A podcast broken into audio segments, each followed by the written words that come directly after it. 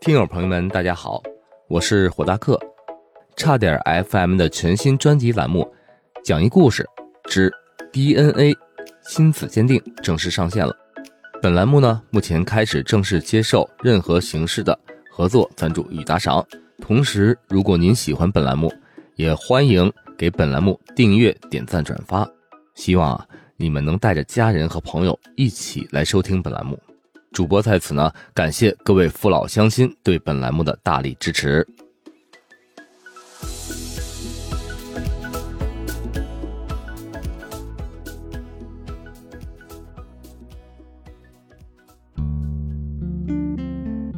今天呀，咱们讲一个他们鉴定中心啊另外的一种故事。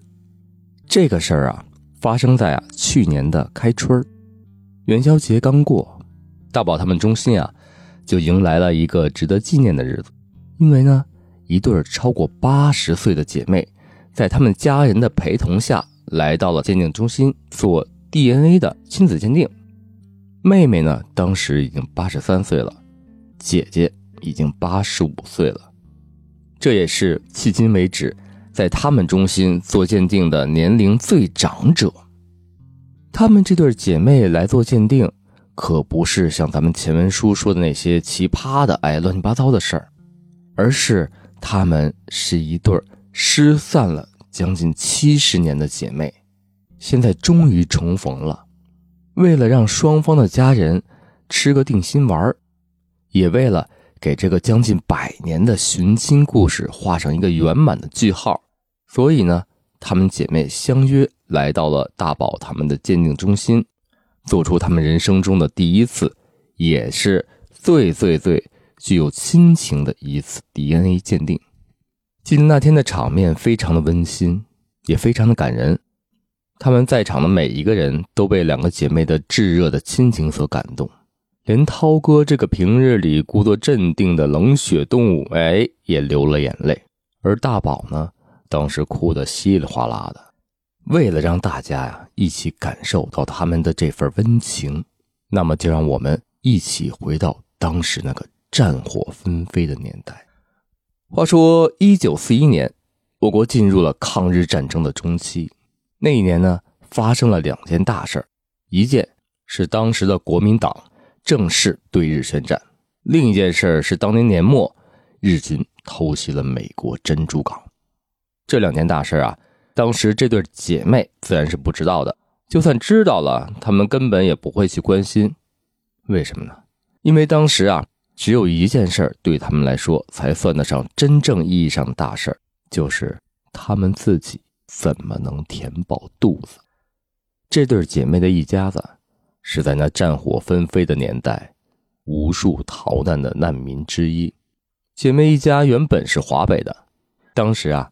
华北已经是沦陷区了，日本的军国主义在华北推行了治安强化运动，实行了烧光、杀光、抢光的三光政策，他们犯下了不可饶恕的罪行。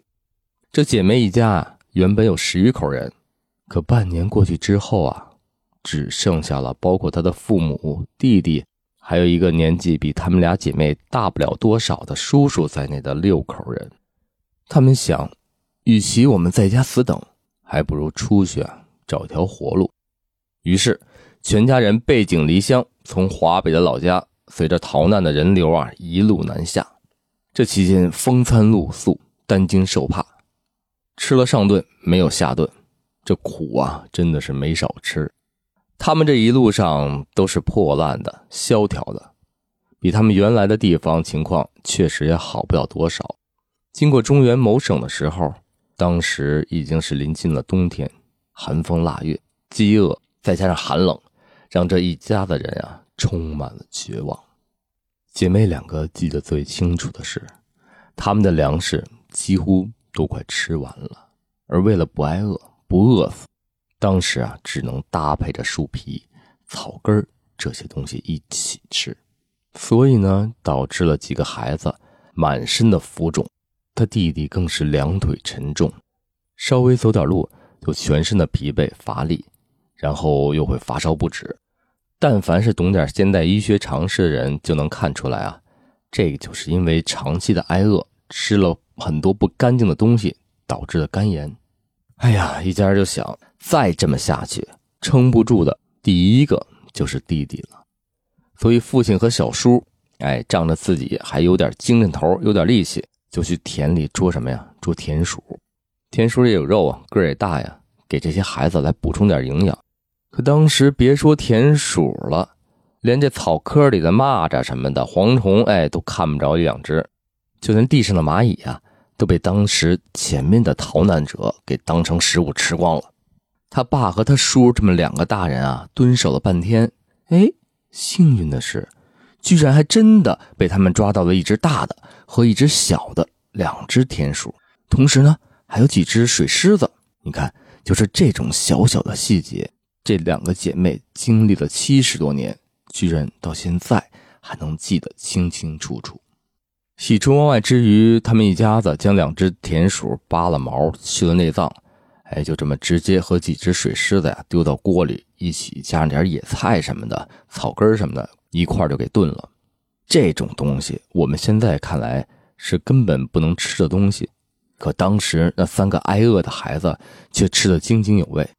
而父母和这小叔啊，忙活了半天，一点都没落着荤腥，全被这三个孩子给吃掉了。姐姐回忆起来说，等他们三个小孩吃完了。她看到小叔叔一个人在旁边混着野菜，吃着他们剩下的水狮子壳，还有一些煮烂的内脏，而父母一人一大碗的把剩下的清汤寡水喝了个塞满肚圆。当时说到这里的时候，两个姐妹泪流满面。这个故事勾起了他们当时内心这些不想回忆的往昔。而幸运的是，天无绝人之路。在他们路过一个小村庄的时候啊，有那么一户两个儿子都在战乱中去世的好心老夫妇临时收留了他们一家人，但是这家人的情况也不是很好，他们不能久待。协商之后啊，他们就忍痛留下了姐姐，过继给了这对老夫妻当他们的女儿，剩下的一家五口继续逃难。当时他们姐妹俩还小，听父母说两个人要暂时分开，都大哭大闹。不愿意。这妹妹后来说：“我当时以为跟姐姐会分开十几天，心里特别伤心，觉得有那么长的时间姐姐不能陪着我，我会很难受。但万万没想到，再次重逢，居然是大半个世纪之后了。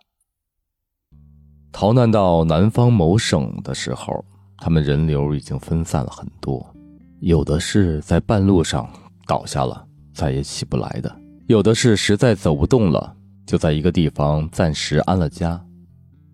可，可想而知的是，等待他们的，应该绝大部分都是厄运吧。他们这一家子算得上是当时幸运的人家，因为他们存活了下来，在逃难的过程中。他们认识了一户人家，一家四口，父母加上一对十几岁的女儿。这一户人家呀，唯一的一个男丁还是个半残疾，一只手少了几根手指头，所以他们逃难很不方便。有两个男丁的这个姐妹一家子，一路上对他们家照顾有加。虽然这户人家和他们一样的穷，但是有一个富裕的亲戚。他们的目标就是通过逃难，逃到亲戚他们家寻求庇护。他们两家一起来到了南方这个省，见到了这户人家的富裕亲戚，在对方的挽留下，姐妹一家就在这里安定了下来。由于他们有了这个人的富裕亲戚的帮助，也勉强的在这儿啊过上了饥一顿饱一顿的生活，哎，比逃难可强多了呀！对比他们之前生死不定的日子。这已经算是不幸中的大幸。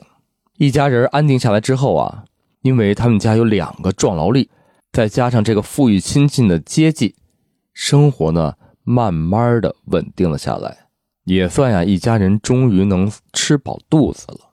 原本他们想等这个局势稍微稳定下来之后，就过去去找那一户老夫妻，把姐姐啊接过来，一家人一起生活。可结果呀，人算不如天算。抗日战争越打越激烈，竟然逐渐的蔓延到了他们所在的这个原本还算安定的南方某省来。这个时候啊，他们没有再去逃难，因为好不容易稳定下来了，谁也不愿意再一次去体验那种极端痛苦的生活，所以呢，去接姐姐的这种想法也就一直搁浅了下来。直到抗战刚刚胜利，内战的硝烟又开始弥漫在这个饱受疾苦的大地上。数百公里的距离，居然让一家人的团聚再一次被拖延。就这样，年复一年，日复一日，小叔叔也成了家，立了业，妹妹也变成了一个大姑娘。而更重要的喜讯是，抗战胜利了。于是，生活安稳下来的一家人，终于可以北上去接姐姐团聚了。但是，现实生活远远比电视剧来的更曲折。等到他的弟弟和父亲经过长途跋涉，到了收养姐姐的那户人家的时候，却听到了一个噩耗：姐姐不见了。消息传回来，妹妹和母亲几乎哭瞎了双眼，想着自己现在衣食无忧，而姐姐却不知道在哪里。那种内心的悲凉和伤痛，是我们现在远远无法想象的。直到七十多年之后，姐妹重逢，妹妹才知道了姐姐当时的所有经历。可惜，这时候他们逃难的一家子，只剩下了孤零零的姐妹两个人。原来呀，姐姐被老夫妻收养之后，那对老夫妻对她很好，视如己出，但家里的情况确实也很困难。虽然有地儿住了。饥一顿饱一顿，却在所难免。姐姐也就是常常跟着老夫妇上山去挖野菜，混着点杂粮吃。有一次，老夫妻上山挖野菜的时候，姐姐身体不适，在家休息，没有跟着他们上山。结果，他就被一个走街串巷的人贩子看上了。那人贩子说他是老夫妻的亲戚，还拿了饼子给姐姐吃。开始呢，姐姐还有点警觉，直到这人贩子叫出了老夫妻的名字，这姐姐啊才放下心来。当时肚子咕噜咕噜乱叫的姐姐，看到人贩子手里的饼，没忍住，一口就给他吃了下去。等他醒来的时候，人已经在一部牛车上，他反抗无果，被人贩子卖给了一户人家当童养媳。万幸的是，这家人也算是一个善良的人家，除了让姐姐做了很多活之外，吃穿方面倒也没亏待她。现在回想起来啊，姐姐还对这家户人家早已去世的两个老人心存感激。又过了几年，因为内战的原因，这户人家迁到了西部的一个省份，他们的家底儿啊不错。所以呢，姐姐之前逃难所有经历的苦难没有再次重演。这段儿算是波折的经历吧，再加上已经搬到西部了，距南方有上千公里的距离，所以呢，最终导致这对姐妹分离了大半个世纪。在一九六五年左右，姐姐曾经在丈夫的支持下找到了养父母家，可遗憾的是。养父已经去世了，养母当时老态龙钟，只记得他是谁，也记得他父亲和弟弟来找过他，但是让他说出现在他的父亲和弟弟到底住在哪儿、什么情况，他这个养母却根本说不出来个所以然。善良的姐姐把养母接回去，跟他们一起同住，一直赡养到养母离世，而姐姐在寻找家人的同时。他的家人也一直在寻找姐姐，但苦于当时的情况困难，通讯又不发达，两家人相隔千里，想要找到对方，不亚于海底捞针。再后来，妹妹一个个的送走了母亲、父亲、叔叔、弟弟，所有当时经历过苦难的亲人们，都一个一个的离他远去了。年已八旬的妹妹。经历了这些痛苦，却依然坚强，因为她心里始终有一个执念：我一定要找到姐姐，姐姐一定还活着，她一定在某个地方等着我。而千里之外，同样强大的执念，也在支持着亲人一个一个相继离世的万分悲伤的姐姐。最后的最后，在网络时代来临之后，我们这个故事迎来了一个大团圆。姐妹两个的孙子和孙女，为了奶奶们毕生的愿望，几乎不约而同的在网上发布了寻亲的信息。